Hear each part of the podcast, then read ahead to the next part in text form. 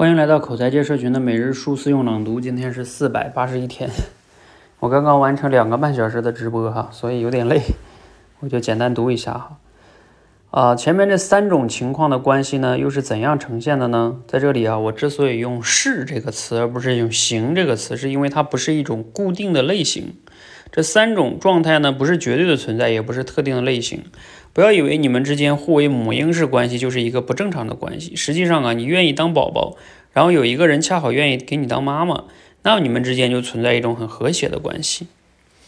那我们每个人呢，都会经历过这样一些状态，就是有时候啊，我满足你，有时候你满足我。那么我们在不同的时候互为母婴，其实是没有任何问题的。这是一种互相互补充的关系，是一种爱与需求的持续平衡。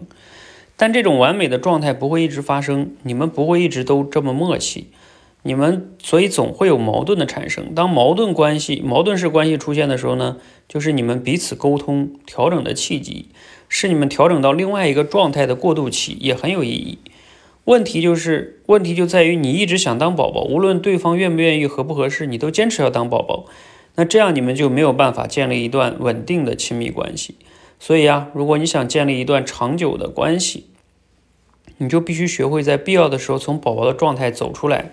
要么学习养育对方、滋养关系，承担妈妈的角色；要么学会做一个成年人，把精力投投放到热爱的生活上，而不是需要被爱里。如果你过于沉浸在宝宝的状态里，你是无法拥有真正的亲密关系的。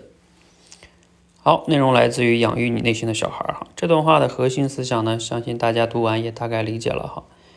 就是这里边他特意强调了一下，这种所谓的三种关系不是一种固定的啊，不是固定不变的，而是说是会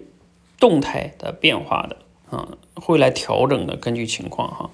所以他最后有建议嘛，要么有时候你要能变成成人，变成妈妈照顾对方，要么就是你不要老去索取，自己照顾自己。嗯，就这段说的很重要哈，对于咱们在人际关系中的一种状态跟别人的一个调整中哈，好吧，今天我就简单说这么多，有点累，然后